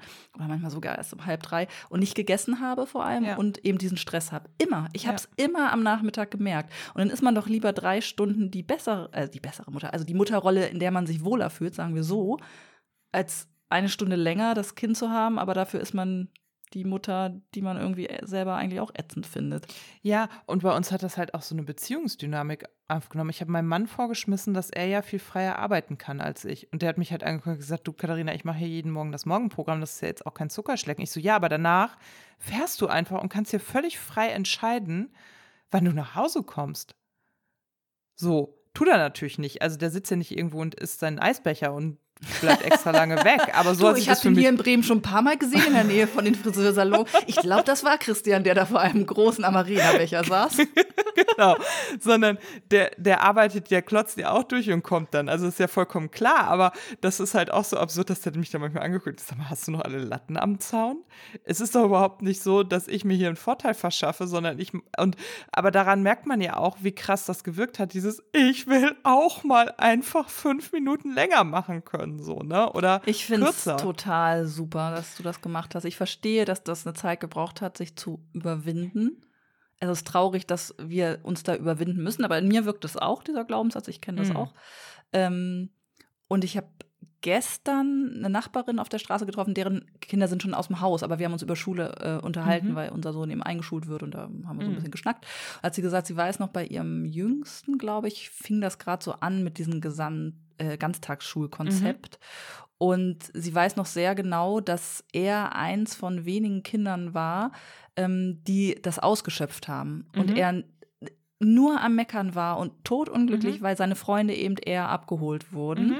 und sie dann auch wieder Stunden reduziert hat, um ihn eher abzuholen. Und mhm. sie hat sich dafür ausgesprochen, das konnte ich dann vor diesem Hintergrund gut verstehen. Und deshalb ähm, habe ich auch den Gebundenen ans Tag, also fand ich den immer gut als mhm. Konzept, ähm, dass eine Gleichbehandlung eben gut ist. Also dass mhm. alle Kinder zur selben Zeit ungefähr gehen mhm. und kommen und nicht dieses du kannst so, du kannst so, weil dann wieder dieses mhm. Kita-mäßige Konkurrenzding unter den mhm. Kindern anfängt oder die Kinder unglücklich sind, wenn ihre Freunde schon weg sind. Mhm. Ähm, fand ich dann auch noch mal ganz eindrucksvoll. Ich gedacht, ja, ist ganz gut, dass wir in diesem gebundenen System sind, vermutlich. Also wenn man diese Ebene betrachtet. Ja, und man muss halt den Kindern da halt auch zutrauen und vertrauen. Also ich habe dann, wir haben das dann so gemacht, weil mir klar war, wenn ich da jetzt anrufe, dann fühle ich mich schuldig. Wenn ich das buche, fühle ich mich schuldig. Wenn ich ihm das erzähle und er reagiert da doof drauf, dann fühlt er fühle ich mich schuldig. Und dann habe ich zu meinem Mann eben gesagt, Christian, pass auf, das machst du alles. Das hat er dann auch getan und habe auch gesagt, pass auf, du bist der Pressesprecher dieser Aktion. Du verkaufst ihm das auch. Und dann war das auch so, dann haben wir das so designt, dass ich quasi auch gar nicht da war, als er das erzählt hat. Ich hatte dann so einen Abendtermin, zu dem ich einmal die Woche muss und dann hat er ihm das erzählt und er, Henry fand es dann super. Also mein Sohn war total begeistert davon, da hatte ich gar nicht mit gerechnet, aber auch weil mein Mann das so schön verpackt hat, das kann der halt, der ist ja Verkäufer. Und ähm, dann ist er den ersten Tag in diese OG gegangen, hatte einen Wespenstich und ich habe den da heulend abgeholt, ne? Und dachte wirklich, also ich habe dir da ja eine Sprachnachricht geschickt. Ich war mhm. fix und fertig. Ich dachte so, scheiße, scheiße, das geht schief. Und habe dann auch wirklich, ich bin da dann halt auch einfach hilflos, weil mir da halt häufig auch keine guten Reaktionsinstrumente zur Verfügung stehen. Und habe dann aber gedacht, habe mich selber nochmal erinnert, okay, du hast einen Betreuungsvertrag für ein Jahr unterschrieben. Es geht da jetzt kein Weg dran vorbei. Es gibt kein Zurück in die Betreuung. Es gibt nur den Weg nach vorne. Und habe dann, und da habe ich wieder gemerkt, da saß ich mit dem im Auto und der hat gewütet und getreten und gegen die Fenster geboxt und sein ganzes emotionales Repertoire rausgeholt. Ich Fenster kacke, ich find's so scheiße, ich gehe da nie wieder hin. Und dann dachte ich so, ja, Geduld jetzt, Katharina. Es nützt ja alles nichts. Und habe das dann auch gesagt, ich so, Henry, ich kann total verstehen, dass es dir da gerade nicht gut mitgeht. So ein Wespenstich am ersten Tag ist ja auch wirklich kacke. Was für ein blöder Einstieg ist das denn bitte? Diese blöde Wespe. Ich so, aber weißt du was, wie bei allem Neuen, ne? Man braucht halt ein bisschen Geduld. Und dann haben wir das halt auch so kurz besprochen, aber eben auch nicht zu weit ausgebreitet. Und dann ist er da am nächsten Tag halt wieder hin und war dann morgens noch so, ich gehe da nicht hin, ich fände es voll doof. Und mit so einem Gefühl bin ich dann auch zur Arbeit gefahren. Da habe ich dir ja auch noch eine Sprachnachricht geschickt und gesagt, oh, ich weiß nicht, ob das was wird. Und dann habe ich ihn dann mittags abgeholt um drei. Er so, hau ab, ich will noch länger spielen. Und einen Tag später am Freitag meinte er, oh, okay, es ist das Größte, was ich liebe, das ist so toll hier. Was war passiert? Die haben drei Jungs in der OGS, zwei Anerkennungspraktikanten und einen Bufti, also so einen Bundesfreiwilligendienstler. Und er findet das super, mal nicht nur von Frauen umgeben zu sein. Und er spielt mit denen Fußball und fühlt sich da nach drei Tagen jetzt schon wohl und hat gefragt, ob am Wochenende auch OG ist.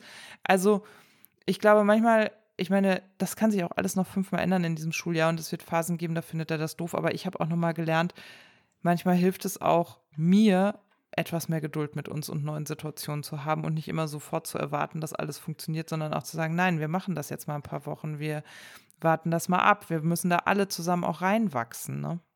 Hm. Also ich wünsche mir, dass das mit äh, meinem Sohn und der Schule auch so läuft, weil der mir ja schon zu verstehen gegeben hat, dass er solch eine Angst vor der Schule hat, dass er da auf jeden hm. Fall nicht hingehen wird. Mhm. Wo ich dachte, ja, das funktioniert bei einem Schwimmkurs, aber nicht bei der Schulpflicht. Da müssen wir ja. schon gut gucken. Also da bin ich jetzt, aber wir haben jetzt die ganzen Sommerferien dieses Thema Schule einfach, also nicht groß behandelt. Ich habe mhm. ihn da nicht großartig darauf vorbereitet. Ich habe gesagt, er hat jetzt erstmal einen guten Sommer. Und ich habe auch in den Urlaubswochen festgestellt, er hat ein paar Dinge, die ihm nochmal so ein bisschen Selbstbewusstsein verschafft haben. Ne? Mhm. Also, dass er jetzt Fortschritt gemacht hat beim Schwimmen. Dann war er mit dem Achtjährigen da immer unterwegs bis spät in den Abend und es wurde schon dunkel und die haben da ihr Ding gemacht. Dann hatte er plötzlich so eine Situation am See, wo er gesagt hat, nee, ich gehe die, geh die Pommes alleine holen. Ne? Also, die mhm. waren am anderen Ende des, des Geländes und ich habe ihm Geld in die Hand gegeben und er hat irgendwie eigenständig seine Nummer da gezogen, sich die Pommes bestellt, gewartet, bis die kamen, da Ketchup drauf gemacht und ist dann ganz stolz irgendwie zurückgedackelt. Also, mhm. Also, Urlaube haben ja oft auch nochmal so, so ein so ein, bedeuten ja auch so einen Schritt nach ne? vorne, mhm. genau, so ein Wachstum mhm. für Kinder. Habe ich gedacht, das ist vielleicht ganz gut. Und äh, ansonsten haben wir da gar nicht so viel drüber gesprochen oder wenn dann halt positiv. Ähm, Und ja, ich gucke jetzt noch nach einer Sache, dass wir vielleicht mit seinem Best Buddy so ein, äh, wir gehen gemeinsam hin die ersten Tage, Date machen, ne? dass man sich an irgendeiner mhm. Straßenecke trifft, dass die halt äh, mit mir zusammen dann dahin gehen. Und dann hoffe ich einfach auch, dass es läuft. Das, wie, wie du ja sagst, ne? es muss halt nach, vor, nach vorne, es führt kein Weg dran vorbei. Und ich hoffe einfach, dass ja, so wie du die Geduld da im Auto hattest, ne, dann eben auch so mhm. darauf zu reagieren, dass uns das morgens auch gelingt. Ich habe zu meinem Mann jetzt äh, die letzten Urlaubstage irgendwann auch mal gesagt, Mensch, wir müssen uns klar machen, die ersten Wochen müssen wir beide Erwachsene gut fertig sein morgens, wenn wir den wecken. Ne? Mhm. Wir müssen früher aufstehen, wir müssen alles erledigt haben, dass wir nicht nebenher noch Tasche packen müssen und so. Das wird für uns jetzt einfach mal, müssen wir mal diszipliniert sein damit wir eben genau diese Ruhe haben, das begleiten zu können, falls es notwendig ist. Vielleicht mhm. kommt es ja auch gar nicht so. Ähm, ja. Und äh, ja, was ich aber vorhin schon sagen wollte, ich finde es ziemlich schlau, darüber sollte vielleicht äh, jede und jeder mal nachdenken, äh, was im Alltag mit dem Kind so ein Triggerpoint ist, wo man merkt, das ja. ist so ein Themengebiet oder so, da performt man, blöder Begriff, nicht so, wie man das gern möchte. Bei mir sind das oftmals so Arztbesuchssituationen mhm. oder so. Da gibt es auch die einen oder anderen Kontexte, wo ich dann auch explizit sage, ähm, mach du das äh, zu meinem Mann genau. und mich da komplett rausnehmen. Das ist echt schlau, bevor man sich da selber abkämpft. Es gibt einfach so Themen, aus welchen Gründen auch immer, die machen was mit einem selbst und dann sollte man das abgeben an den Partner oder die Partnerin. Genau, und das habe ich nämlich auch nochmal gedacht. Das war so ein krasses Learning für mich, dass, also wir machen hier ja auch viel Arbeitsteilung, aber so viel, also mein Mann lässt mir viel Raum, wenn ich sage, ah, ich fühle mich mit so einem OG-Thema nicht gut und vor einem Jahr hätte ich ihn da auch nicht anmelden lassen. Aber ich habe gedacht, das ist auch nochmal was, was in mir wirkt, dass ich irgendwie immer den Eindruck habe, wieso, ich bin doch die Teilzeitarbeitende und ich habe doch schon die Hilfe durch die Putzhilfe und so, also muss ich mich doch verantwortlich zeigen fürs Kind, weil darum habe ich doch weniger Stunden. Und deswegen muss ich all diese Themen regeln. Und anstatt zu einer, wie im Job ja auch, äh, stärkeorientierten Arbeitsteilung zu kommen und zu sagen, pass mal auf, das kann ich ganz gut, das mache ich, das kannst du besser, so.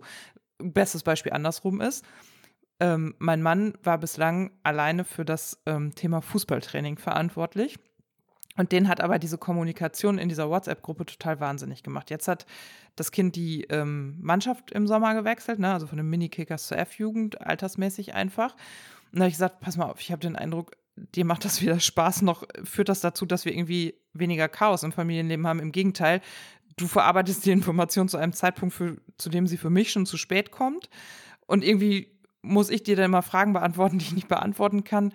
Können wir das nicht mal tauschen? Also kann ich nicht die Kommunikationsverantwortung für die fürs Fußballtraining haben und ich sag dir einfach, wann du ihn wohin bringen musst? Und da war er total erleichtert und umgekehrt war ich erleichtert, weil ich sagen konnte, mach du das mit der OGS so, ne? Und da bin ich dann manchmal auch so, dass ich in so einem 50-50-Anspruch verhaftet bin und denke so, nee, wir müssen, glaube ich, auch nochmal dahin kommen, dass wir eher das stärkeorientiert aufstellen, damit ich mich nicht quäle oder er sich nicht quält mit Dingen, die dann halt für den jeweils anderen schwerer sind, so, ne?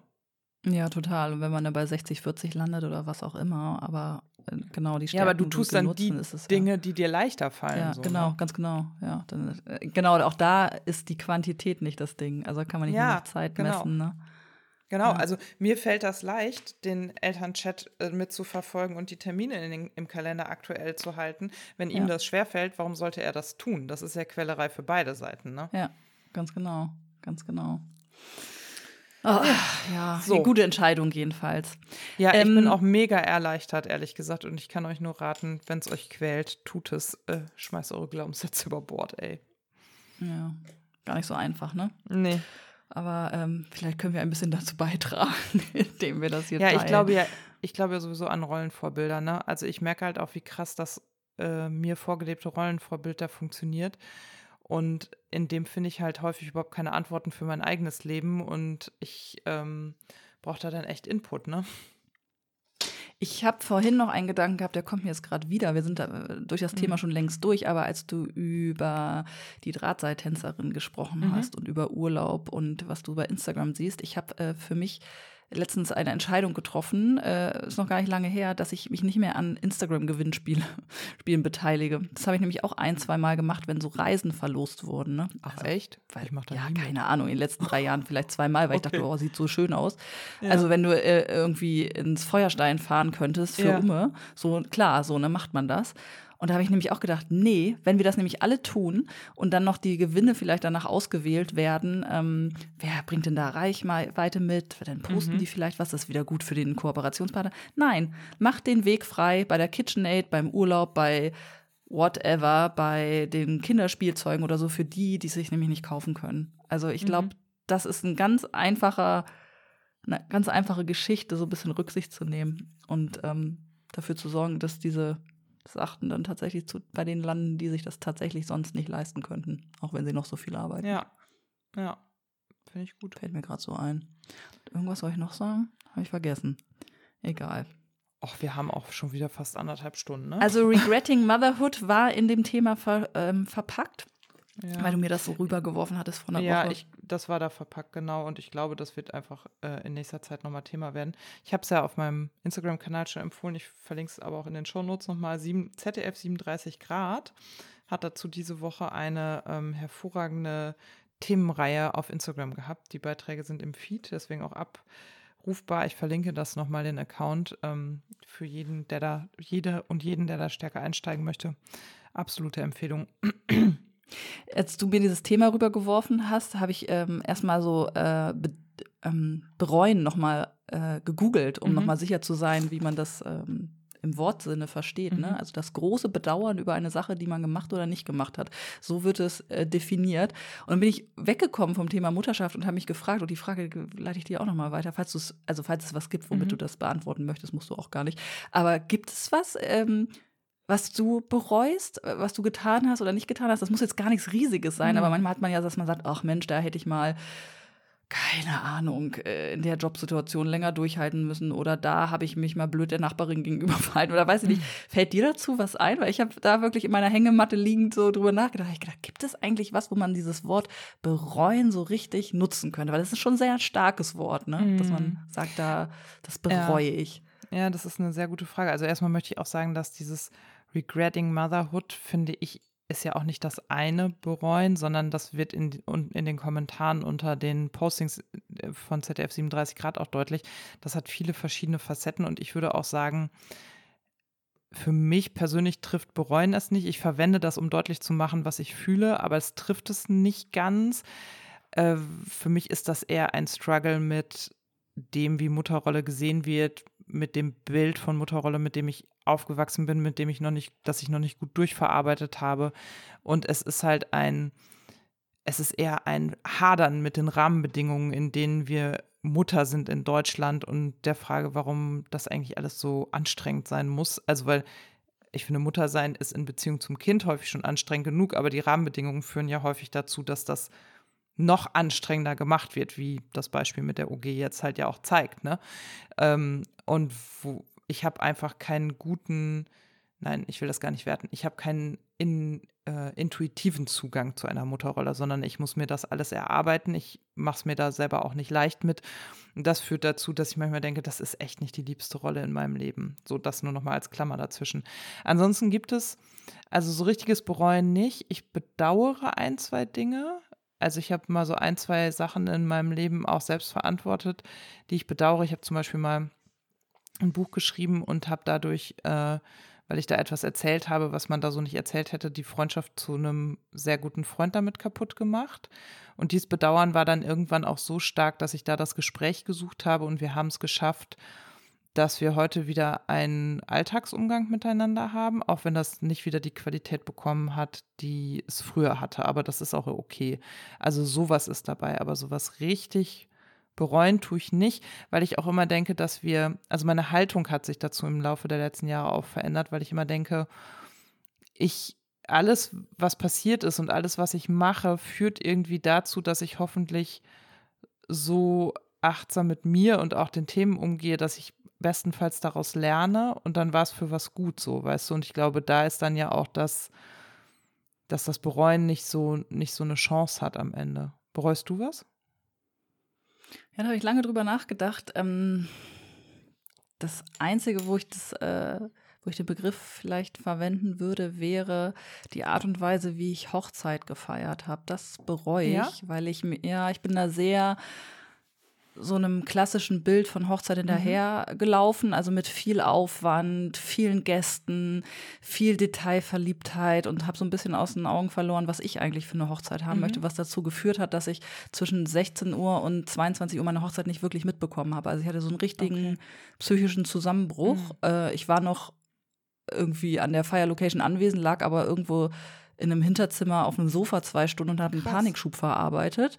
Und dann war ich wieder irgendwie auf der Feier und habe irgendwann nach dem Essen, ich habe nicht ein bisschen von dem Essen gegessen, ich war, mhm. ich war, stand völlig neben mir, weil mich ähm, diese naja, das war halt alles sehr emotional. Das war auch schön vorher, mhm. ne? Also wir hatten halt alles an einem Tag. Ich hatte aber schon die Nacht vorher nicht geschlafen. Ich war im Hotel mit meiner Trauzeugin irgendwie schön zurechtgemacht und so. Dann hatten wir schon Fotoshooting und ähm, also bis zum Kaffeetrinken war auch alles gut. Aber dann merkte ich dieses im Mittelpunkt stehen und eigentlich nicht bei Kräften sein und an so viel noch denken wollen und so. Das hat mich dann so überfordert, dass ich, damit habe ich nicht gerechnet, weil ähm, den letzten Panikschub hatte ich, glaube ich, irgendwann mal in der Uni, ja. Also damit hatte ich eigentlich nicht mehr zu tun.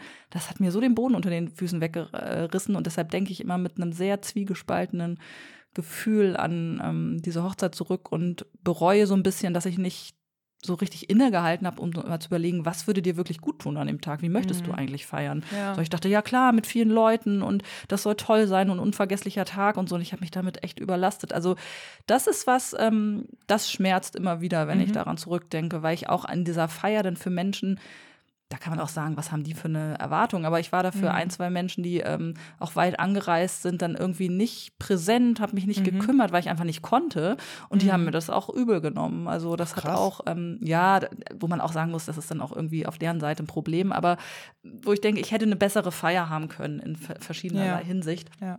Und das bereue ich so ein bisschen, dass, dass ich da so irgendwie automatisiert durch bin durch diesen Prozess mhm. äh, von Hochzeitsplanung.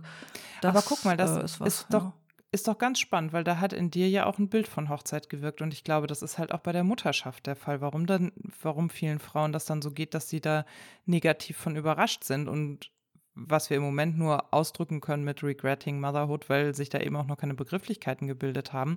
Aber ich glaube immer dann, wenn es starke gesellschaftliche und soziale Bilder für etwas gibt und wir dem folgen, ohne uns mal die Frage zu stellen, passt das eigentlich zu uns? Oder wie soll das eigentlich für mich persönlich sein? Führt das halt zu solchen Situationen, dass man denkt, hä, nee, so wollte ich es eigentlich nicht. Was soll das denn hier jetzt gerade, ne? Ja, diesem Nacheifern von Bildern vielleicht und gleichzeitig auch oft diesem Unverständnis der mhm. breiten Masse, wenn man Dinge anders macht. Dann sind wir wieder in mhm. Bayern. Also wenn du in Bayern wahrscheinlich ja. eine Hochzeit anders feierst, bist du aber ganz schnell von der Dorfgemeinschaft ausgeschlossen und musst dich sehr rechtfertigen, warum du das jetzt so gemacht hast und den nicht eingeladen hast und warum die Schuhplattergruppe nicht da war und warum es irgendwie, keine Ahnung, das fancy ähm, Longdrink-Getränk gab und nicht Hefeweizen. Also um es jetzt mal ganz ja, man weiß zu machen. ja, genau. Oder ja, ja. Also man muss sich ja dann auch immer, also man muss ja dann auch immer Kraft aufbringen, auch in der Arbeitswelt, wenn man anders arbeitet. Mhm. Warum? Wieso ist man, also ich kenne das, es gibt so Veranstaltungen, auf die ich nicht gehe, weil ich für mich beschlossen habe, dass ich Smalltalk-Veranstaltungen total anstrengend finde. Ich, mhm. Das ist nicht mein Moment des Netzwerken. Ich netzwerke anders. Aber ich merke schon auch manchmal ähm, Irritation darüber, wenn ich ähm, mich fernhalte von Dingen, ja, wo man jetzt erwarten würde, dass ich doch da auch hm. auftauche. Mhm. Also man ist immer so ein bisschen in der Rolle von sich erklären müssen. Und ich glaube, mhm. wenn man hm. das ablehnen kann und sagen kann, ich muss mich überhaupt nicht erklären, meine Party, meine Regeln, aber das ähm, wird nicht so sehr gefördert, so, ne? Also, oder, ja, ich weiß auch nicht, was da die Lösung ist. Ja, also ich glaube, ja. wir sind halt auf dem Weg, ne? Aber das ist halt ja auch schon ein gesellschaftlicher Prozess anzuerkennen. Also ich merke das ja auch auf der Arbeit, auch diese ne, muss eigentlich jeder immer dasselbe Privileg haben oder wäre es auch okay, um mal Gottes zu gucken, Willen, wo sind nicht. die Bedürfnisse der Einzelnen? Also ich kann mit einem Privileg wie einem Swimmingpool wenig anfangen auf der Arbeitszeit. Ich verstehe aber, dass junge Menschen, die den ganzen Tag auf der Arbeit hocken bei 35 Grad, gern mal sich im Pool abkühlen. Gönne ich ihnen von Herzen, aber deswegen brauche ich das nicht, ne? So, also mal so ein sehr plakatives Beispiel aus der IT-Branche zu machen. Aber ähm, ich brauche dafür eine Flexibilität in meiner Arbeitszeit. Die brauche ich vielleicht nicht, wenn ich keine Kinder habe und sowieso da gerne rumhänge, wo ich so arbeite, ne? Mut zur Ungleichbehandlung. So haben ja, äh, Marco und ich mal einen Vortrag genau zu diesem mhm. Thema überschrieben. Mut zur Ungleichbehandlung. Und den haben wenige. Ja, das glaube ich auch. So. So. wir haben jetzt anderthalb Stunden gequatscht. Ich würde sagen, jetzt viel Futter. Und wir sind ja in drei Wochen, glaube ich, auch schon wieder verabredet, ne? Ja, lass mich mal, also äh, ich weiß nicht, ob du deinen Kalender so hast. Ich gucke mal gerade. Äh, ich, wir haben es eingetragen, ne? Im Urlaub ja. haben wir einmal kurz äh, zurückgekoppelt. Ich das ist die gute Nachricht am, für unsere Hörer. Am 11. September habe ich es drin stehen. Ja, genau, ich auch. Ja, sehr äh, gut. das ist die gute Nachricht, liebe HörerInnen. Wir haben uns bis zum Ende des Jahres feste Termine genommen und hoffen, dass das Leben uns dadurch ermöglicht, uns regelmäßig wieder für diesen Podcast zusammenzufinden. Die Herbststaffel würde ich das gerne nennen. Das ist ja jetzt so in, dass man Podcasts auch in Staffeln aufnimmt.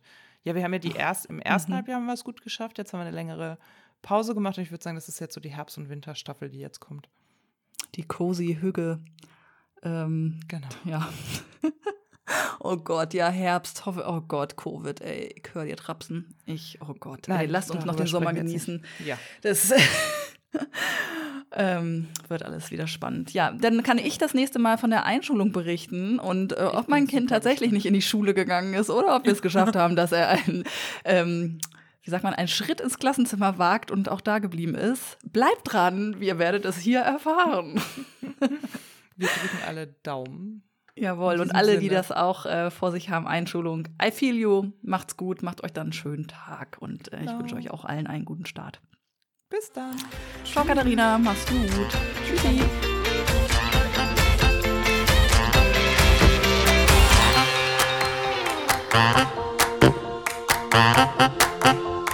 Thank